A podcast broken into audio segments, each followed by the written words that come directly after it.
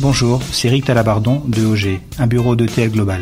Nous aidons les entreprises françaises qui s'installent en Espagne via la constitution de la société, l'accompagnement à l'installation des dirigeants et employés, la comptabilité, la gestion et le juridique. EOG réunit une équipe de professionnels, spécialistes en création de PME, qui souhaitent développer une activité en Espagne, avec un interlocuteur unique, francophone et une méthodologie française. Nous sommes ravis d'accompagner le podcast Tous les chemins mènent à Barcelone. Tous les chemins. Tous les chemins mènent à Barcelone. Parcours, carrière, réussite, échec. Un podcast d'Aurélie Chameroy sur Equinox Radio. Vous êtes nombreux, entrepreneurs confirmés ou en devenir, à choisir Barcelone. Mais la capitale catalane est-elle vraiment une ville idéale pour créer et développer son entreprise? Y a-t-il des secteurs à privilégier? Y a-t-il d'autres villes espagnoles à considérer? Quelles sont les idées reçues? À vite oublier. Je suis allée poser toutes ces questions à Mathieu Carenzo, professeur d'entrepreneuriat à l'IESE e Business School et lui-même investisseur dans 12 startups, dont Glovo. Installé depuis 17 ans à Barcelone, il connaît parfaitement l'écosystème local et me donnera également de nombreux conseils pour réussir son entreprise et surtout pour que ce projet professionnel colle à notre projet de vie. Mathieu, bonjour. Bonjour Aurélie. Alors, quelles sont les bonnes raisons pour lancer son entreprise à Barcelone? Bonne raison pour lancer son entreprise à Barcelone, c'est un écosystème complet. Quand on étudie un petit peu de quoi a besoin une ville pour être attractif pour les entrepreneurs, il y a un certain nombre de dimensions.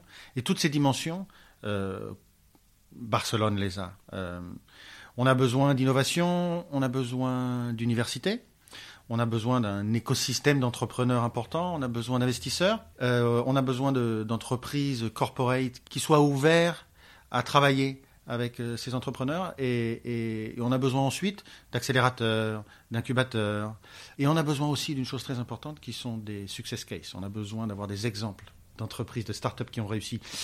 Il y a dix ans, on n'en avait pas trop, mais aujourd'hui, on en a. Donc, tout ce dont on a besoin dans une ville pour qu'elle soit attractive pour les entrepreneurs, on l'a à Barcelone et on a en plus quelque chose d'assez important qui est la culture, qui est euh, la colle entre tous ces différents éléments qui existent depuis toujours. Barcelone, c'est une ville euh, entrepreneuse euh, depuis quasiment euh, trois millénaires.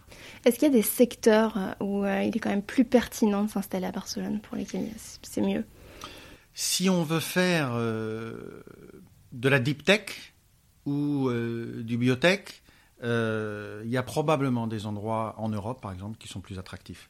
Si on veut développer une fintech, on pense Londres. Si on veut euh, développer euh, des biotech, comme je parlais, ou healthcare, probablement Berlin. Mais si on veut développer des business qui sont assez proches du marché, euh, marketplace, e-commerce, que ce soit en B2C ou en B2B, Barcelone est un endroit vraiment, vraiment attractif.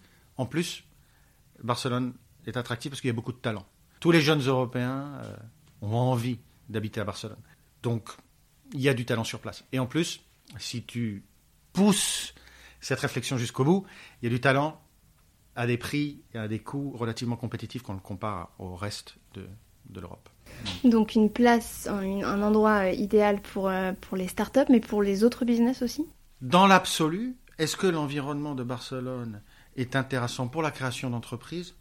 Oui. Et d'une certaine manière, il n'y a, pas de, a pas de limite. Pourquoi? Parce qu'on a euh, le tissu nécessaire. Il y a euh, un accompagnement qui existe tant en niveau privé que public, qui commence de l'idée jusqu'à la croissance. Et ça, finalement, ça positionne Barcelone euh, dans un ranking européen. C'est pas le niveau de Londres, ni de Paris, ni de Berlin, tout simplement parce que c'est des pays plus grands et des villes plus grandes, avec des spécialisations plus reconnues au niveau mondial. Mais après, c'est Barcelone, c'est Amsterdam, et c'est un positionnement qui, qui est celui-là depuis maintenant suffisamment d'années pour penser que ça va continuer. Alors tu parles d'une ville euh, où il y a un écosystème favorable à l'entrepreneuriat, il y a des talents euh, du monde entier également, ça c'est des choses qu'on entend souvent. Est-ce qu'il y a des idées reçues, euh, des clichés justement sur Barcelone qui en revanche, eux, sont, sont faux et peut-être que tu entends souvent? Je pense que les gens n'ont pas idée de ce qu'est vivre à Barcelone quand ils n'y ont pas vécu. Les gens viennent à Barcelone, passent trois jours, passe au Ramblas, on voit un match du Barça, mange bien et rentre chez eux. Et parfois, ils s'imaginent que c'est ça la vie au quotidien à Barcelone. Or, c'est pas le cas. Ça, c'est le cliché le plus commun. Qui m'est d'ailleurs arrivé d'entendre des gens, chose qui m'énerve toujours beaucoup, dire Quelle chance tu as d'habiter à Barcelone C'est pas de la chance, je suis venu, je me suis installé. Mmh. Barcelone a un pouvoir d'attraction très très fort, extrêmement fort, qui est pas inversement proportionnel, mais qui est très différent de son pouvoir de rétention. Euh, toi qui habites depuis longtemps ici et moi aussi, on sait que les gens viennent et très souvent repartent. Y rester, ça implique faire partie euh, de l'écosystème, du réseau et s'intégrer. Et euh, comme toute ville qui est une ville attractive et qui d'une certaine manière n'a pas besoin d'attirer les gens, eh ben, il y a aussi une partie pour les, Français, les étrangers qui viennent ici, de, cet effort d'intégration, il est important. Moi, je suis parisien, donc je sais que quand on est étranger euh, ou qu'on vient de province et qu'on veut arriver à Paris, c'est très dur. Je pense qu'il y a quelque chose de ce genre-là à Barcelone. Euh, Barcelone et les Barcelonais ont tout. Ils ont la mer, ils ont la montagne, ils ont la culture, ils ont absolument tout. Donc, d'une certaine manière, euh, il faut faire un effort vers eux pour qu'ils pour qu'ils t'acceptent. L'une des caractéristiques très classiques que je vois et qui, je pense, est une erreur absolument énorme qui se répète assez souvent, c'est que les gens viennent habiter à Barcelone et font peu d'efforts pour parler catalan ou peu d'efforts pour parler espagnol. On n'habite pas à Barcelone en essayant de s'y intégrer en parlant anglais ou français. Mm. L'espagnol, et si on veut rester longtemps, c'est bien de faire l'effort du catalan. Nous, Aurélie, quand les gens viennent en France habiter en France, on, on s'attend à ce qu'ils parlent français pas parfaitement, mais qui fassent l'effort. Et je pense que de temps en temps, on oublie ça quand on habite à, Barcelone. Prendre des cours de catalan sur la to-do list. D'autres choses pour mieux s'intégrer aussi euh, dans la ville? Je pense que l'intégration, elle passe par un mix de... Et là, je vais te répondre pour les entrepreneurs en, particulier. Euh, il existe à Barcelone, en, en particulier en Espagne en général, beaucoup d'associations, d'organisations qui aident les Français. Euh, on peut parler de la French Tech, on peut parler de la Peña, on peut parler du réseau Entreprendre. Tout ça sont des organisations qui sont installées fortes à Barcelone pour aider les entrepreneurs français. Et ça, il faut bien sûr en profiter. Ça serait une aberration de ne pas le faire. Mais il n'y a pas que ça. Il y a beau, énormément de choses pour les entrepreneurs. Il y a le Pier One, il y a Barcelona Activa, il y a les business schools. Et tout ça, c'est aussi important. Et le succès de l'intégration, surtout pour un Français, il est de savoir prendre ce que nous donnent toutes les organisations françaises qui sont présentes ici, mais aussi de faire notre part euh, vers les organisations locales. Tu parlais du pouvoir d'attraction euh, de Barcelone. Est-ce que c'est aussi une bonne base pour travailler, par exemple, en freelance pour des clients euh, en France ou en Europe, un petit peu partout? Sans, aucun doute, parce que aujourd'hui, chaque jour plus, l'opportunité de travailler de n'importe où, entre guillemets, pour toute l'Europe ou même le monde entier, bah, Barcelone à, ce, dont on parlait avant. Et en plus, il y a une réalité euh, qui est évidente en termes de coûts. Si on prend un petit peu les 10, 15 plus grandes villes en Europe, bah, la moins chère, c'est Barcelone. Donc, pour se loger, même si on se plaint que ça augmente, la réalité, c'est que euh, c'est très compétitif. Donc, ça a même un avantage en étant freelance. Si on travaille pour la France, l'Allemagne ou le Danemark, on travaille avec des revenus de ces pays-là tout en ayant les coûts d'ici. Donc, euh, bien sûr, et je vois de plus en plus de gens qui, qui font ce choix-là. En plus, Covid euh, à aparté, si on oublie la partie Covid, deux heures d'avion Paris, une heure Madrid, Londres. Moi, je voyage, euh, je prends plus de 50 avions par, euh, par an en moyenne. C'est un hub parfait. Mm. En plus, pour aller de n'importe quel endroit de Barcelone à l'aéroport de Barcelone, une demi-heure, pas une heure et demie. C'est vrai, c'est vrai, c'est très pratique. Alors, on choisit euh, de se lancer euh, à Barcelone ou en Espagne. D'ailleurs, est-ce qu'il y a d'autres villes qui sont attractives euh, en Espagne pour l'entrepreneuriat, peut-être pour quel secteur ou quel profil? Alors, oui, il y a pas mal, de plus en plus, l'Espagne devient une terre d'entrepreneuriat.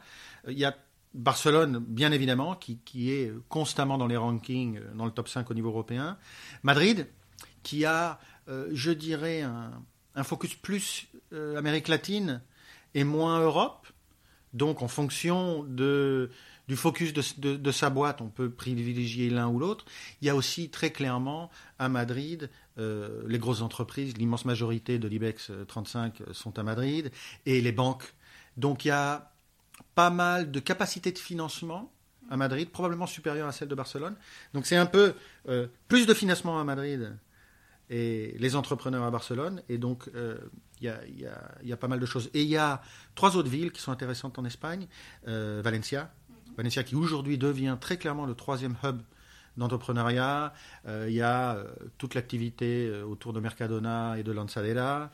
il y a un fonds qui, qui s'est lancé il y a quelques années qui s'appelait B-Booster et qui a été investi maintenant par des Américains. Donc Valencia, bien. Et ensuite, Bilbao et le Pays Basque en général pour tout ce qui est industrie en particulier. Et Malaga, Malaga qui, dont on sait peu de choses en général, mais qui est le troisième aéroport le plus important d'Espagne et dans lequel il y a de plus en plus d'activités euh, entrepreneuriales. Tourisme, e-commerce et marketplace, c'est notre euh, core mm. dans tout ce qui est new business en Espagne. En Espagne.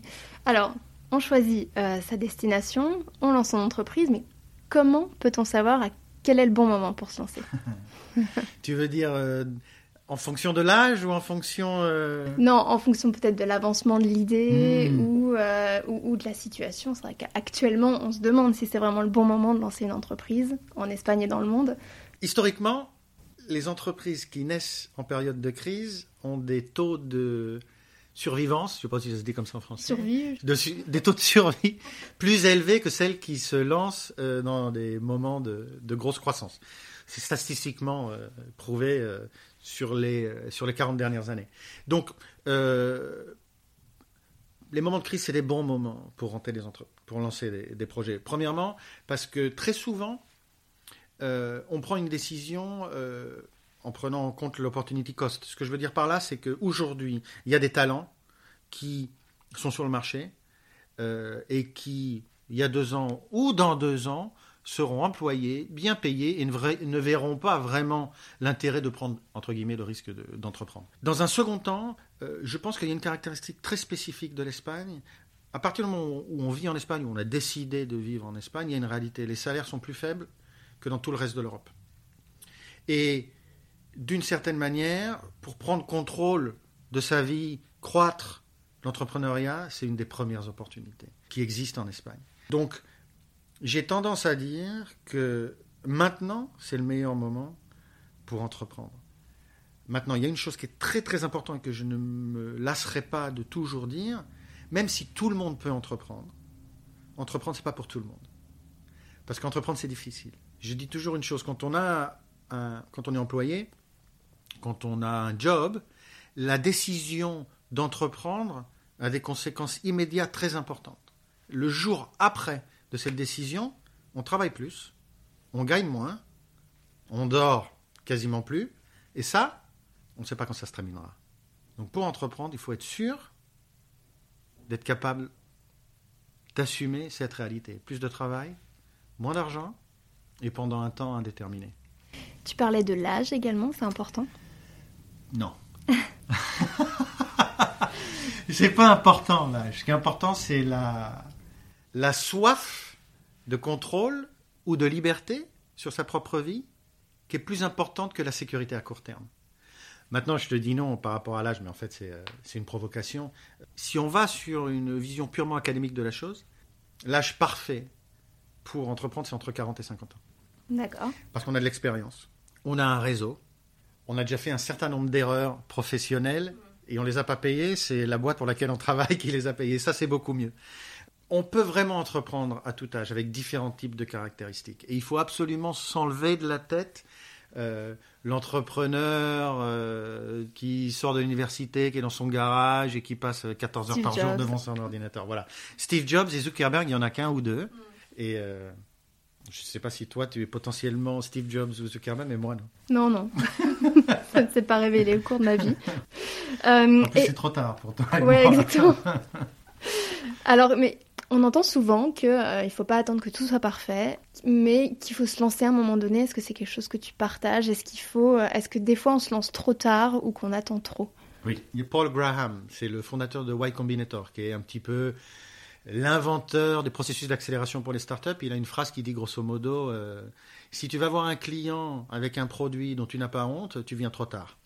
Et je pense que c'est assez vrai. C'est-à-dire, il faut la valeur d'un produit, la proposition de valeur d'un produit ou d'un service, elle est définie non pas par toi parce que tu as eu l'idée, mais par un client au moment où il le paye, au moment où il te valide le fait que tu penses que ça a du sens. Donc, il faut pas attendre, il faut pas attendre la perfection. Ça ne sert à rien. Great is the enemy of good. Ou, euh, le mieux est l'ennemi du bien Ouais, en ouais, ouais. français. Euh, tout ça, c'est valable aussi euh, au moment du développement de l'entreprise. Est-ce que parfois on attend un petit peu trop pour passer à l'étape supérieure? Le premier pas quand on décide d'être entrepreneur, c'est de définir quelles sont les valeurs importantes. Si c'est l'impact et la croissance, ou c'est le contrôle et la liberté. Et ça, les entrepreneurs et les entrepreneuses ont tendance de temps en temps à oublier que ça, c'est la valeur la plus, la plus primordiale et toutes les décisions doivent être prises en fonction de ça. Tu disais, euh, est-ce que euh, c'est un bon endroit à Barcelone ou l'Espagne pour être, euh, euh, pour bosser pour, pour soi-même, pour être freelance, etc. Moi, j'ai toujours considéré qu'une freelance, un freelance, une freelance qui en charge de son propre compte de résultat, c'est un entrepreneur ou une entrepreneuse dans les mêmes dimensions que quelqu'un qui monte une entreprise qui, fait, qui a 100, euh, 100 employés. Pourquoi? Parce que tu es en contrôle, c'est ta propre liberté. Ton impact sera différent. Et tu n'es pas un start-up entrepreneur ou start-up entrepreneur. C'est- deux- choses différentes. Donc, je ne pense pas qu'il y ait un moment précis dans lequel on- on prend la décision de croître très fort ou pas. Je pense qu'il y a un moment précis où on se dit, je vais le monter pour moi avec mon argent, ou je vais monter une entreprise qui va attirer des business angels, du capital risque et croître très vite. Si c'est ça le chemin, que c'est le chemin dans lequel moi j'investis, dans les entreprises dans lesquelles j'investis, à ce moment-là, le plus tôt le mieux. Ça ne sert à rien d'attendre. Mais ce n'est pas une obligation. Mais tu vis dans la vie d'une entreprise. Absolument pas. Tu es prof d'entrepreneuriat également, Mathieu. Quels sont les, les- les conseils les- que tu dis toujours à tes élèves et euh, peut-être qu'on ne prend pas assez en compte quand on se lance? Conseil que je pourrais donner à des entrepreneurs et des entrepreneuses qui se lancent, c'est d'être conscient de leur optimisme démesuré. Je dis conscient, hein. Je dis pas qu'il faut euh, tuer cet optimisme. Il est inhérent à l'entrepreneuriat. Si on n'est pas optimiste, si on ne croit pas en soi, on fait autre chose. Mais il faut aussi être conscient que parler avec un client, ça ne veut pas dire lui avoir vendu. Signer un contrat avec un client, ça ne veut pas dire avoir reçu l'argent sur le compte en banque. Donc, avoir euh, cet optimisme inhérent est nécessaire, oui, mais pas démesuré, parce que la démesure euh, empêche de voir la réalité. Donc moi, j'ai souvent tendance à, à, prendre un petit peu les chiffres des entrepreneurs et, et à les mettre plus en, en lien avec la réalité. Ça, c'est le premier point. Et le second point qui est un peu en, en ligne avec, euh, avec ce que je, je disais auparavant, on ne devient pas entrepreneur ou entrepreneuse parce qu'on n'a pas eu une promotion, parce qu'on ne s'entend pas bien avec son chef ou sa chef. Ça, c'est conjoncturel. Euh, il faut une motivation transcendantale, structurelle en soi. Parce que c'est dur de se lever le matin et de décider de tout. Il faut bien réfléchir avant de le faire.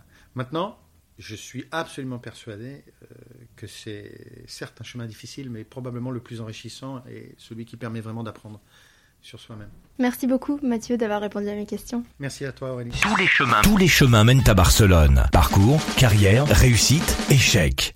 Podcast d'Aurélie Chameroy sur Equinox Radio. Si cet épisode vous a plu, partagez-le sur vos réseaux sociaux et laissez-nous des commentaires sur Apple Podcast. Ça aide à faire connaître le podcast et à faire grandir notre communauté. Tous les chemins mènent à Barcelone s'écoutent sur Equinox, rubrique podcast, mais aussi Spotify, Apple Podcast, Deezer, Podcast Addict et toutes les plateformes de podcast. Equinox.